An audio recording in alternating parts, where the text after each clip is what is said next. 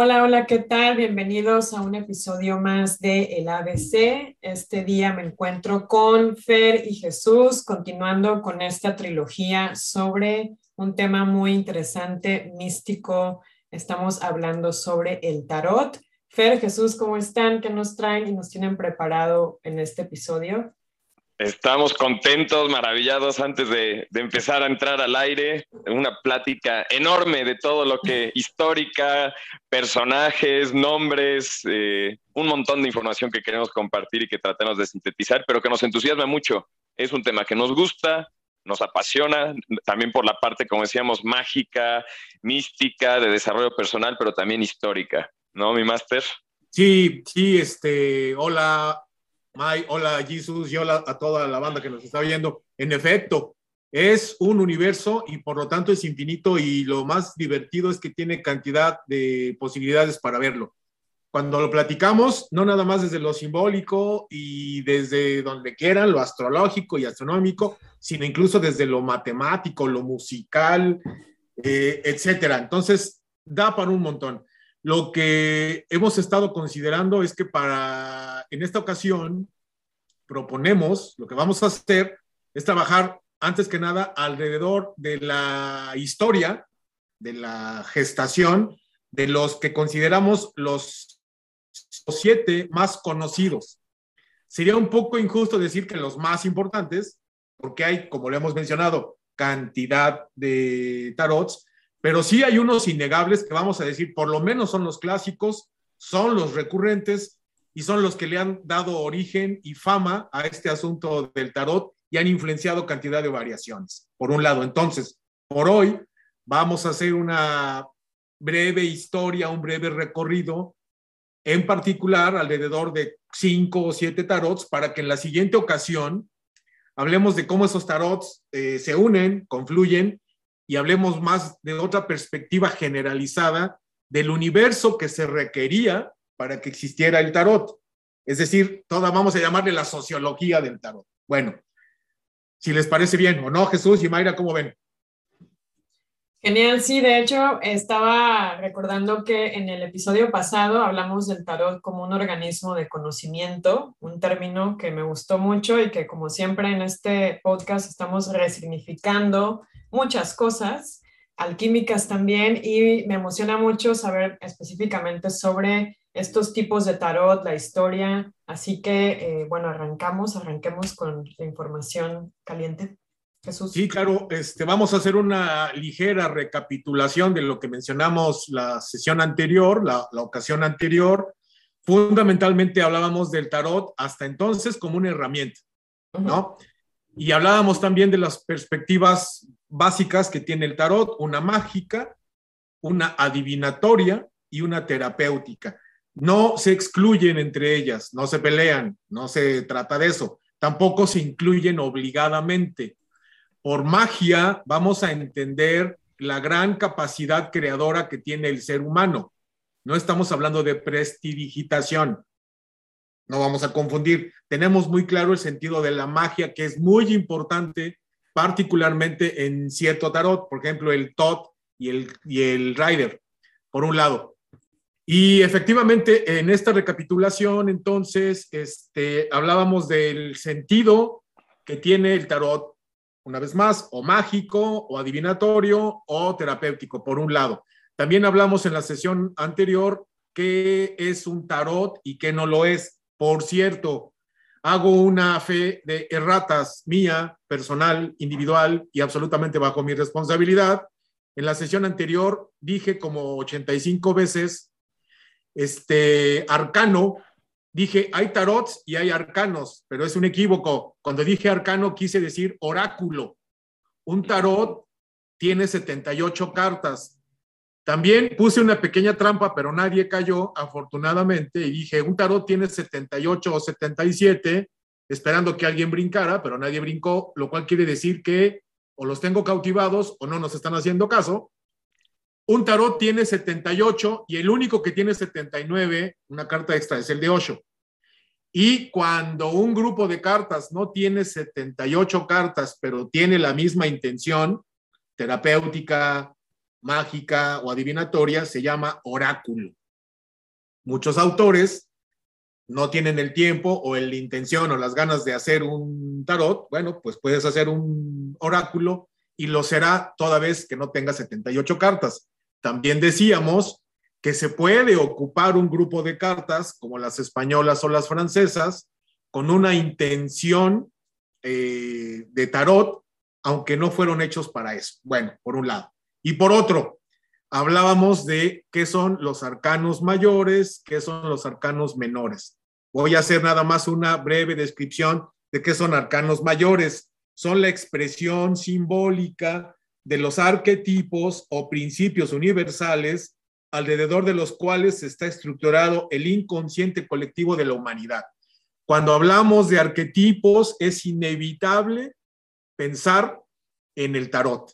El tarot representa perfectamente bien los arquetipos universales. Los, vamos a decir, los grandes temas que afectan a toda cultura. Por ejemplo, si vemos un esqueleto o una calavera, es inevitable pensar en muerte. Y parece ser que con salvas excepciones, todas las civilizaciones y culturas caen en esos mismos lugares, en esos mismos arquetipos. Y también se habla del inconsciente colectivo de la humanidad. En este sentido, pues el famoso Carl Gustav Jung es el que más ha trabajado la relación entre arquetipos, inconsciente colectivo y el tarot. Bueno, entonces, por un lado, arcanos mayores como representante de los arquetipos y por otro, los arcanos menores que aunque tengan el nombre de arcano menor, no quiere decir que no sean importantes. De hecho, con frecuencia son más complejos y más llenos de simbolismo, particularmente en el de Marsella. Pero los arcanos menores en general representan expresiones humanas relacionados con lo energético, lo emocional, lo mental y lo físico. Es más anecdótico, es más, es más dirigido a cosas, vamos a decir, más individuales, más mundanas. Bueno, es, y vamos a comenzar por el tarot egipcio, que es uno de los más famosos. Se usa frecuentemente para asuntos adivinatorios. Tiene un aura muy mística, muy misteriosa. Eh, se dice que es una derivación del libro de Tot. Tot es T-H-O-T, ¿no? Personaje famosísimo. Se considera el dios de la sabiduría. La historia, una de las leyendas del tarot egipcio es que se descubrió en una caja al fondo del río Nilo 200, 2600 años antes de Cristo y que ahí ya vienen 78 láminas y que están relacionadas con Hermes. Eh, eh, tengo una pequeña pregunta, nada más rápido. ¿Hay alguna, algún significado de este número 78 o, o así tiene que ser? ¿Hay algo más allá de este número? Es una buenísima pregunta. Si la aprecias, la suma de 22 arcanos mayores, si lo queremos ver desde la numerología, podríamos decir que el 22 es un número mayor. ¿no? ¿A qué responde también el número 22? ¿Por qué 22 arcanos mayores y no otros? Interesante, porque al menos en la mayoría de los tarots y particularmente en el de Marsella hay una aparente discordancia, porque hay una carta que comienza con cero. No es que sean 22 arcanos mayores, sino van del 0 al 21. Espero explicarme. Y luego, al ser 22 arcanos mayores, por lo tanto, hay otros 56 arcanos menores que también en su numeración suman 11. O sea, 56, 6 y 6, 5 y 6 suma 11. Y 22 es número mayor por ser múltiplo de 11, 22. Y si quieres jugar con la numerología, se pone muy interesante. Esa es de las cosas que me parecen más interesantes y más atormentadoras del tarot, que te dice todo sin dejarte nada claro.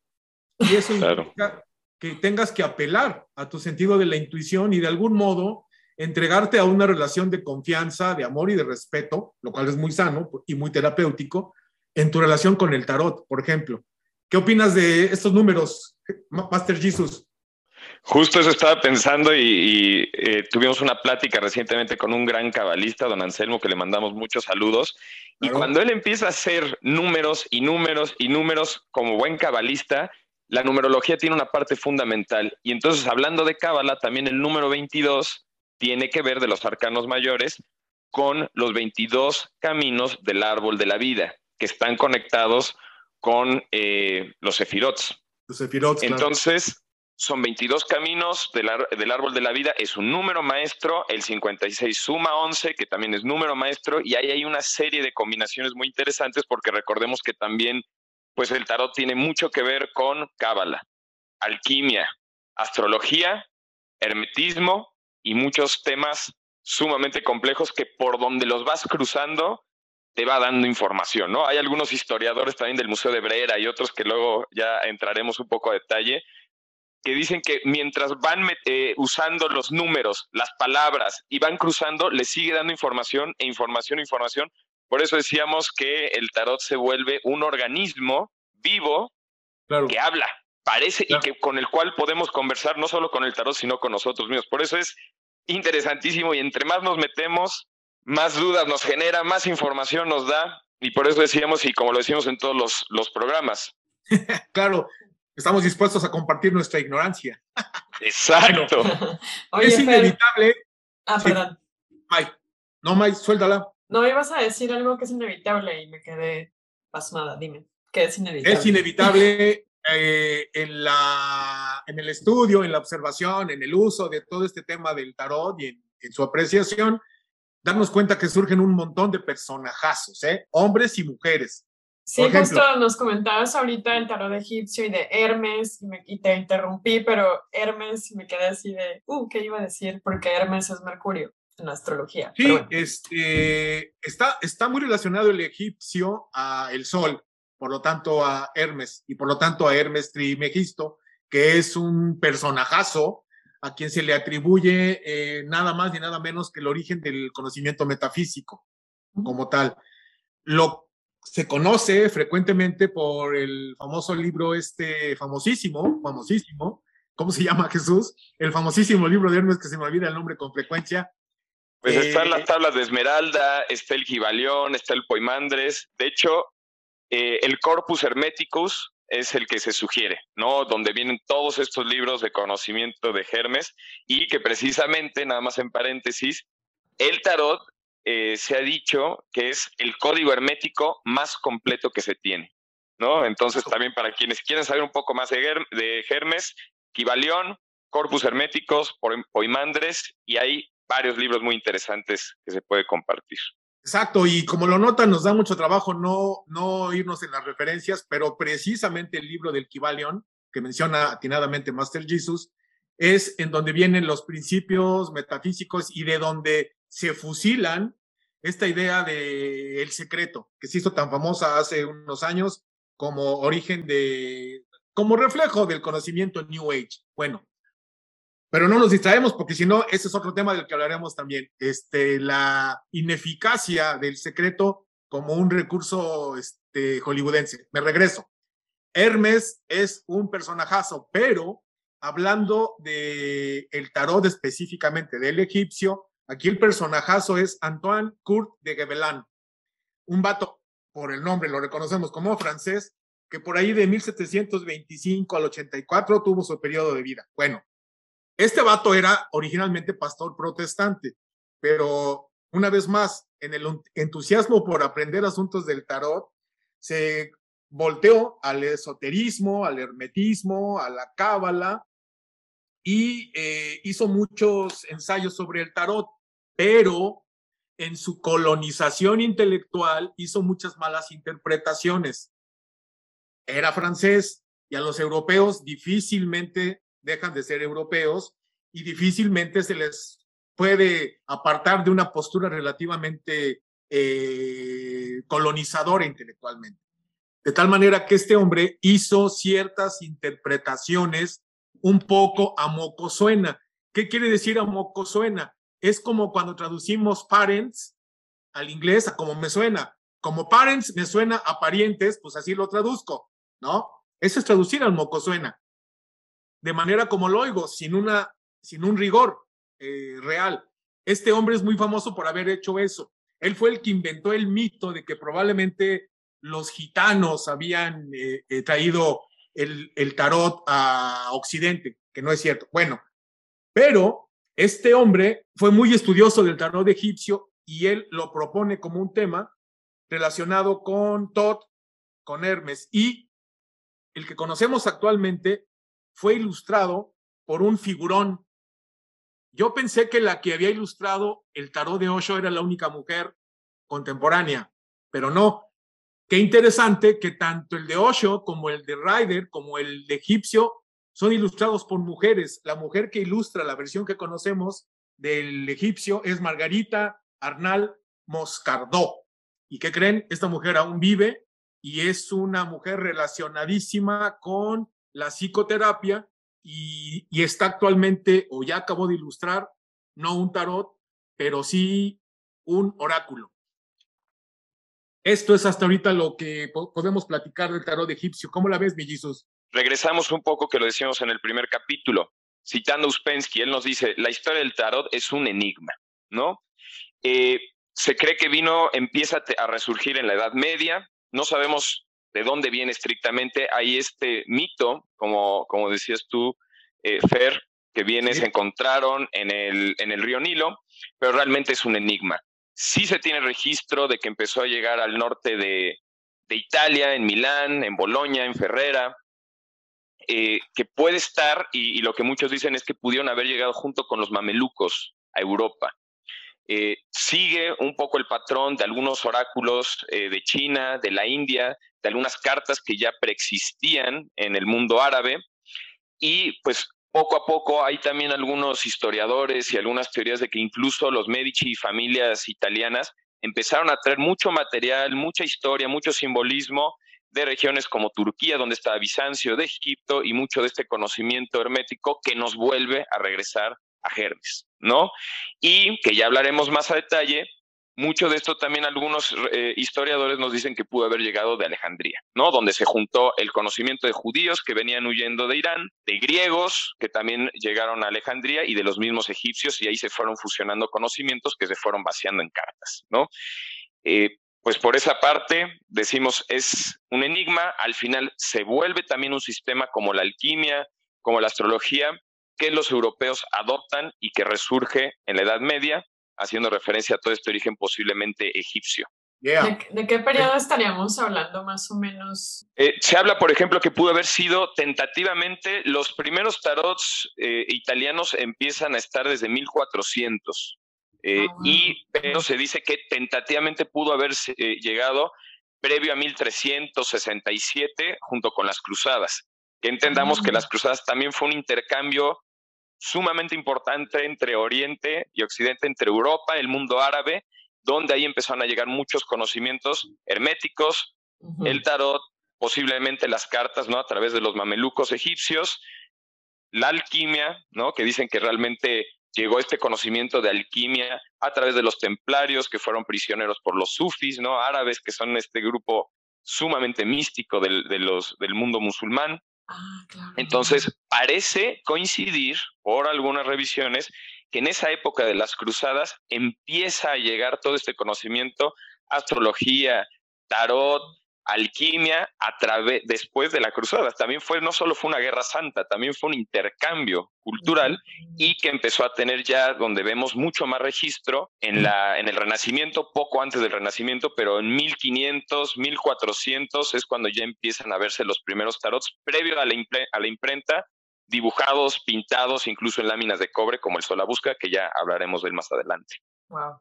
Sí, y seguramente en eso que menciona Jesús, nos va a encantar compartir incluso la guerra que hubo entre Italia y Suiza.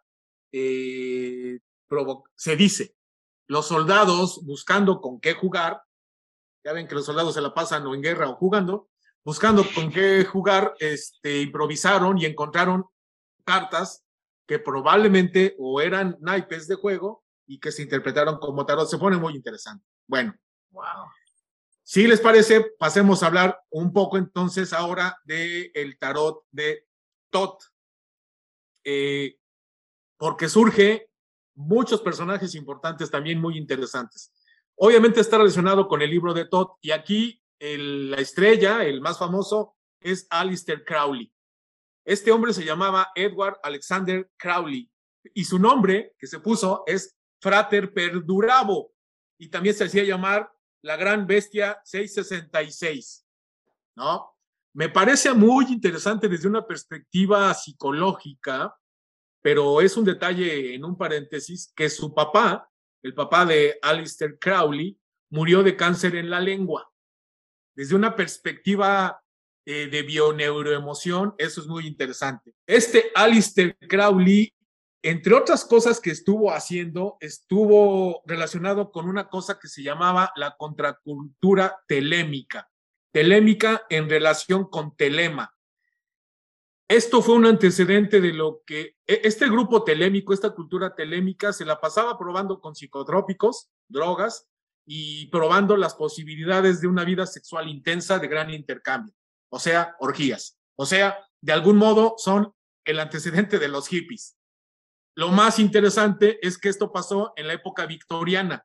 Entonces traten de imaginar el tipo de personajazos que eran estos vatos que hacían estas experimentaciones sociales en una época de absoluto rigor y de control social, que era la victoriana. Bueno, este hombre junto con Frida Harris, otro figurón, crearon el tarot de Tot eh, y amplía la obra de otro personaje que murió antes que ellos, pero dejó una herencia.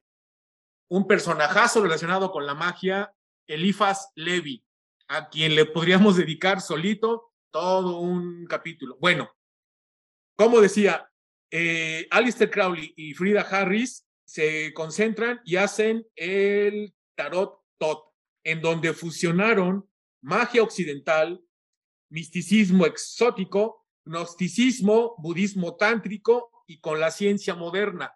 Y lo interesante, por ciencia moderna estamos hablando de química y la propuesta freudiana.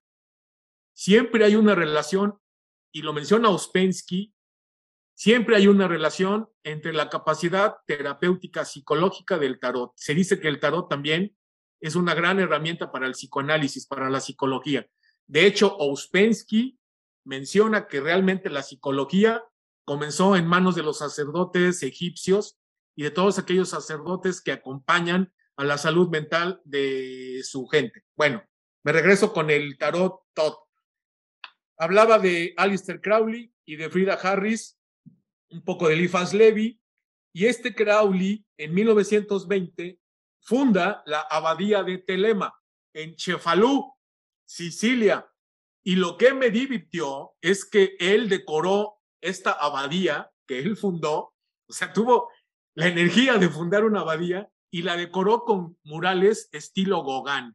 Para los que tienen aprecio por Gauguin, lo recordarán, y para quienes no, era un pintor que se fue a meter a unas islas abandonadas, bueno, abandonadas no, difícilmente visitadas, y se hizo famoso por pintar las costumbres y la vida de la gente de esas islas. Era contemporáneo de Van Gogh, de hecho eran relativamente amigos. Bueno, ¿cómo estamos llegando desde el tarot hasta Gauguin? Pues eso es lo interesante de la capacidad conectiva que tiene el tarot como un vehículo. Este tarot de Osho frecuentemente se usa para asuntos de mediunidad, Jesus, eh, y está relacionado con la antroposofía de Steiner y con lecciones de geometría sintética proyectiva basada en las ideas de otro gran personaje, Goethe, el escritor alemán, que probablemente sea uno de los hombres más cultos que ha tenido la historia de la civilización occidental. En un paréntesis, mencioné la abadía de Telema. Telema es T-H-E-L-E-M, Telema, que quiere decir voluntad, de todo. ¿Cómo la ven? Interesantísimo. Ahí también quería platicar una parte, ¿no? Alistair Crowley también, hablando de la época victoriana, algunos lo llaman también el mago negro, y hay historiadores y hay documentación que también él asesoraba a Churchill en la Segunda Guerra Mundial. Dicen, por lo que hemos estado investigando, que no se llevaban para nada bien. De hecho, este símbolo que hacía Churchill, dicen que se lo sugirió eh, Crowley para eh, contrarrestar el efecto que tenían, porque también eran unos ocultistas de primer nivel, eh, súper serios, los nazis, ¿no? Sí. Todo este grupo nazi, todos los simbolismos que estaban utilizando, la SS tenía toda un área especializada en buscar objetos de poder. De hecho, en mil, ¿qué fue? Apenas en 2016, si no me equivoco, la biblioteca ocultista más grande del mundo se encontró en República Checa que pertenecía a los nazis. Entonces también ahí había en esa época una guerra ocultista entre eh, órdenes secretas y Alistair Crowley era el asesor para estos temas de Churchill. Sí. Nada más como un dato cultural. No, un personajazo. De hecho, en una ligera revisión, eh, está muy interesante observar todo lo que pasó en la época victoriana, eh, eh, sobre todo en esa parte del mundo, ¿no? Hay un montón de personajes confluentes y historias cruzadas muy interesantes. Podría tener sentido que habláramos del de Marsella. El de Marsella está muy, es uno de los más famosos, tanto por su imagen como por sus leyendas y está muy relacionado con los ocultistas franceses. Ya hablaremos qué quiere decir ocultismo. No es el más antiguo, hay un mito. Como su apariencia parece ser de la Edad Media y parecen ser hechos con una técnica de grabado que se llama silografía. La silografía es un grabado en madera que se puede reproducir, lo que tú, vamos a decir, arañas en un pedazo de madera y luego en tintas y luego lo puedes poner como un estampado en un papel, lo puedes imprimir varias veces. Bueno, es una técnica relativamente primitiva, pero muy elaborada para reproducir las cosas, como la apariencia del tarot de Marsella. Los personajes que aparecen tienen un cierto look medieval. Se pensaba que el de Marsella viene de la Edad Media, pero parece que no. Su origen está entre el siglo XVII y el XVIII, según algunas propuestas. Cuando Francia conquista a Milán, lo que mencionaba hace rato Jesús, por ahí de 1499 a 1501, eso está súper fechado. Luis XII de Francia apaña el ducado de Milán y los Borgia, que no batallaban para todo lo que fuera este tipo de cosas, van sobre las ciudades de la Romaña famosa. Bueno, lo que decíamos hace rato, los soldados probablemente usaron el tarot milanés eh, con cartas similares a las que están en el archivo de la colección de Cari. Cari, C-A-R-Y, es un archivo importantísimo que compila muchísimos tipos de cartas, no nada más tarots, sino otras más. Bueno, eh, el nombre eh, se acuñó en 1856 por el historiador de cartas Roman Merlin y fue popularizado por Eliphas Levi, de quien hablábamos hace rato, eh, Gerard Encaus y Paul Marteau, que fundaron la Sociedad Teosófica, nada más ni nada menos que con la jefa de jefas, doña super lo que quieran, Blavatsky. Eh, y con Stanislas de Guaita, eh, que tienen que ver asunto con los Rosacruces, con la metafísica y particularmente con un personaje que les quiero compartir, Oswald Wirth. Este Oswald Wirth es famosísimo por su estudio de arcanos menores y la relación del tarot como un recurso de magia creadora cuando yo empecé eh, a introducir en estos temas del tarot, pues te encuentras a muchas personas que dicen el tarot eh, original, el más antiguo, el más fregón, con el que es el de referencia, Marsella. Conociendo un poco, como decíamos, solo compartimos nuestra ignorancia, nos empezamos a dar cuenta pues que el de Marsella precisamente viene más o menos alrededor de 1700, que ya había tarots desde 200 años antes en el norte de Italia. Y ahí entramos, ahí quiero yo también ya introducir un poco dos tarots que, para empezar, yo, bueno, yo empecé con el del Rider, que Marsella y Rider son los tarots más conocidos a nivel mundial. Voy a empezar con el del Rider y de ahí regresamos un poco en la historia al de Solabusca y ahorita vamos a decir por qué. Bueno, el del Rider es muy famoso, lo hace Arthur White con Pamela Coleman. Regresamos al papel importante que tienen las mujeres en en los dibujos y en los diseños de los tarots. Los principales tarots, como lo decías tú, mi estimado Fer, los principales tarots, todos, o, al menos de estos principales tarots, han sido ilustrados mujeres. Como es el caso también del Rider. El del Rider tiene esta particularidad, fue, como decíamos, eh, Arthur White, Pamela Coleman, ellos dos son miembros de la Golden Dawn, o la Orden Hermética de la Aurora Dorada, que empezó en 1888 y es un grupo, una organización hermética secreta que tiene que ver, como dijimos, hermetismo, otra vez regresamos a Hermes, tiene que ver muchísimo también con cábala, alquimia, teurgia, que es esta práctica que fusiona un poco, es una especie de religión, creencia mágico-religiosa que habla de poderes ultraterrenos, cómo convocar o relacionarnos con ángeles, dioses y generar ciertos actos de magia. Bueno, todo eso eh, era parte de estos detalles, ¿no? Características de la, de la orden hermética de la aurora dorada, de donde Arthur White eran miembros, Pamela Coleman, el mismo Alistair Crowley del que ya hablamos. Y ahí es bien interesante porque surge de, este, de esta orden el tarot Rider White, como se conoce. Y este tarot, la característica importante o la característica que tiene es que es un tarot en donde los arcanos menores, que ya hablamos son las 56 cartas, están ilustrados, son menos herméticos, son menos eh, complejos, crípticos como el de Marsella. En el de Marsella hay símbolos, hay bastos, hay monedas, pero no hay más. En el Rider, y por eso es, es tan importante y tan usado el Rider, este Tarot Rider, porque cuenta una historia. Los arcanos menores son imágenes, eh, puedes ver en algún momento, por ejemplo, un hombre que está eh, trabajando en un campo, ¿no? Y entonces si hablas de las siete, los siete oros o los ocho oros, ahí se ven las monedas de oros en un arbusto y el hombre reflexionando. Es muy ilustrativo y eso permite que la gente pueda leer más, entender más, que sea menos críptico y que por eso se popularizó tanto.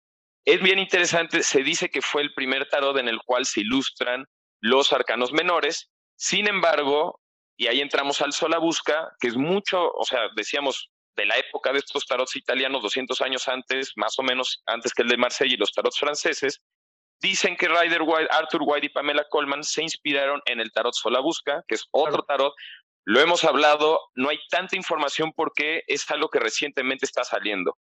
El Solabúsqueda este tarot, había hay 78 fotografías en blanco y negro que la familia Busca Cervolini, también de Milán, donaron al British Museum, al Museo Británico, y hay muchas narraciones y, y está también registrado que Arthur White y Pamela Coleman, creadores del Tarot Rider, iban a estudiar al Museo Británico todas estas imágenes y de hecho hay una similitud enorme en los arcanos menores del Solabusca que hay muchas teorías casi certeras, podríamos decir, que inspiraron al Tarot Rider. Entonces, este Tarot Solabusca se encuentra, eh, se cree que se encontró más o menos entre 1900, en 1490, 1491, en una casa de, de, Milán, en un pozo, eran unas láminas de cobre en donde se había, porque estamos hablando que son previos a la imprenta. Y justo con los ataques de estas familias francesas y esta guerra entre Francia e Italia, Muchos, como ya eh, se dijo, muchos soldados se llevaron las cartas, se llevaron este conocimiento, muchos de los tarots, y este sobrevivió, es de los pocos tarots que sobreviven completos porque no lo encontraron, no lo destruyeron, no se lo llevaron, aparecieron ahí en, eh, como decíamos, en un pozo, estas láminas de metal pintadas, completo. Y además, la, la característica interesante es que es el primer tarot, al menos del cual se tiene registro, alquímico. Entonces ahí nos metemos también en un montón de información que tiene este tarot sobre alquimia. Entonces, otro tarot muy importante para temas históricos, el Solabusca. Hay poca información de él porque realmente ahorita llegó en 2009, lo compró por 800 por 800 mil euros el Ministerio de Cultura eh, y, lo donó a la Pinoteca de Brera en Milán y ya está, eh, este, este tarot ya está en Milán en Brera. Y, a partir del 2009 se empieza a estudiar, entonces realmente hay muy poca información, apenas está haciendo registro, hay todo un grupo de historiadores, pero con lo que tenemos podemos decir también que muy posiblemente este tarot Solabusca, que es previo al de Marsella, fue una pieza clave para inspirar el tarot Rider. Regresamos, ¿por qué es importante el tarot Rider y por qué se popularizó tanto? porque es junto con el Solabusca y el Rider son de los tarots que realmente ilustran los arcanos menores, que son muy complejos, son muy crípticos y esto hace que sea de más fácil acceso a la gente y me gusta eso de la parte de Arthur White, que él desde esta Golden Dawn, desde una sociedad sumamente críptica y oculta, él trató de abrir el conocimiento y hacerlo de mucho más fácil acceso a través de este tarot Rider que es con el que empecé y me encanta porque es una forma de hacer más accesible este conocimiento. Da para mucho el tema del tarot la busca porque efectivamente eh, es muy interesante desde su estilo visual, pese a que se supone que fue hecho en plena auge de, expresión artística en lugares de esa parte de Europa, tiene un estilo muy particular. Da para mucho observarlo desde una perspectiva de historia del arte, de lo que comprendemos de, de su época es muy críptico, pero al mismo tiempo es muy eh, simbólico, muy basado en mito. Está, es un referente que vale la pena estudiar, por un lado. Y para regresar al, asunto del Tarot Rider, este Sir Arthur Edward White, eh, como dice Jesús, pues estuvo relacionado con la orden hermética del amanecer dorado, ¿no? Y aquí vuelven a aparecer figurones. En esta hermandad estaba relacionado H.G. Wells, el famosísimo escritor que es eh, muy conocido por el estilo de escribir relacionado con este conocimiento. En esta orden hermética está la, estaba William Butler Yeats, el famoso poeta que, entre otras cosas, escribía con una escritura automática en sus ejercicios que se supone que requería que escribieras desde la conciencia, sin, sin ningún prejuicio intelectual. Esto luego lo utilizan, particularmente André Breton, con los surrealistas. En este grupo también de la Hermandad Hermética, de la Orden Hermética, perdón, está Bram Stoker, el famoso autor de Drácula, estaba Dion Fortune, eh, Violet Mary y First Evans. Esta Dion Fortune realmente era Dion Fortune, era el nombre de Violet Mary Firth Evans, que fue una mujer que acabó metidísima en el asunto, se volvió psicoterapéutica y se hizo llamar Dion Fortune, derivado de Deo, non fortuna, que quiere decir Dios, no el destino. Está relacionada con Flores Farr, que fue amante de Bernard Shaw, amiga de Yeats, de Ezra Pound, de Oscar Wilde, de Aubrey Beardsley, el gran ilustrador de la época victoriana, famosísimo, Pamela Coleman Smith, que ya la hemos mencionado, y fue también este asistente nada más ni nada menos que de Florencia Nightingale, la pionera de las enfermeras en el mundo. En fin, si nos damos cuenta, tiene cantidad de referencias y de posibilidades el tema del tarot, entre otras, tanto personas, momentos históricos y grupos y hermandades y asuntos así. Muy interesante, a mí me fascina la historia, muchos nombres que me impresionan de alguna manera que, que no había relacionado que estaban en estos movimientos. Eh, de todos los tarots que mencionaron, ¿cuál sería el más práctico desde su punto de vista para alguien eh, que quisiera empezar a utilizar o familiarizarse más con uno? ¿Cuál es el que recomendarían, el menos complicado? Pues venimos a proponer quizá coincidas, mi Jesus, que el Rider, ¿no? Puede ser, creo que, perdón, ahí, y lo decíamos en el primer programa, aquí hay que apelar a la conciencia de cada persona. Cada persona va a usar el tarot que, que, le llame, que sienta, con el que se identifique. Creo que eso es lo, lo, lo más importante. Si hablamos de qué tarot puede ser menos críptico, más amigable, coincido contigo, Master eh, Chanes, puede ser el Rider, puede ser tal vez el de Osho, pero definitivamente y en mi experiencia personal, el del Rider te cuenta una historia, una historia medieval. Es sumamente agradable, es como estar viendo un, libro y retomábamos la idea, retomando esta idea de qué tarot es el mejor para comenzar, decíamos, apelamos a que cada persona escoja su tarot desde su conciencia, desde lo que siente, desde cómo se identifica con ese tarot, con ese organismo vivo que dijimos. Perdón, con críptico te refieres a que es difícil de descifrar, ¿verdad? Encriptado, por decirlo así, exacto. Encriptado, ok. Exacto. Sí, e, efectivamente. Y esto lo facilita. Sí, adelante, Master. Gracias, Mellizos. Efectivamente, cuando decimos ilustrado, queremos decir que presenta una idea relativamente obvia. Por ejemplo, un arcano mayor, por lo general, los arcanos mayores que son 22, por lo general representan un personaje.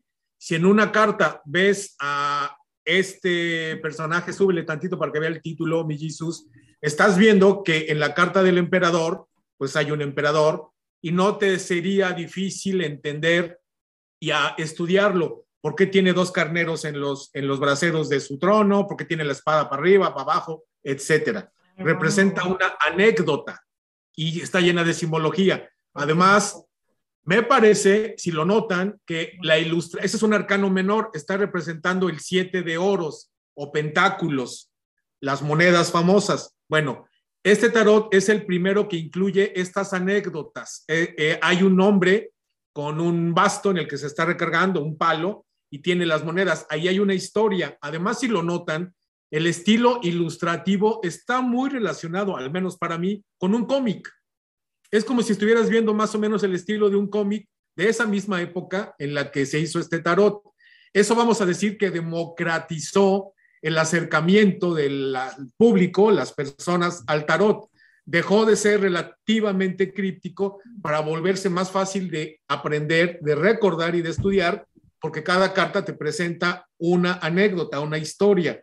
Si tú ves un arcano menor en el tarot de Marsella, Ahí está el 5 de espadas, ¿o qué eres, mi Jesús? ¿Sí?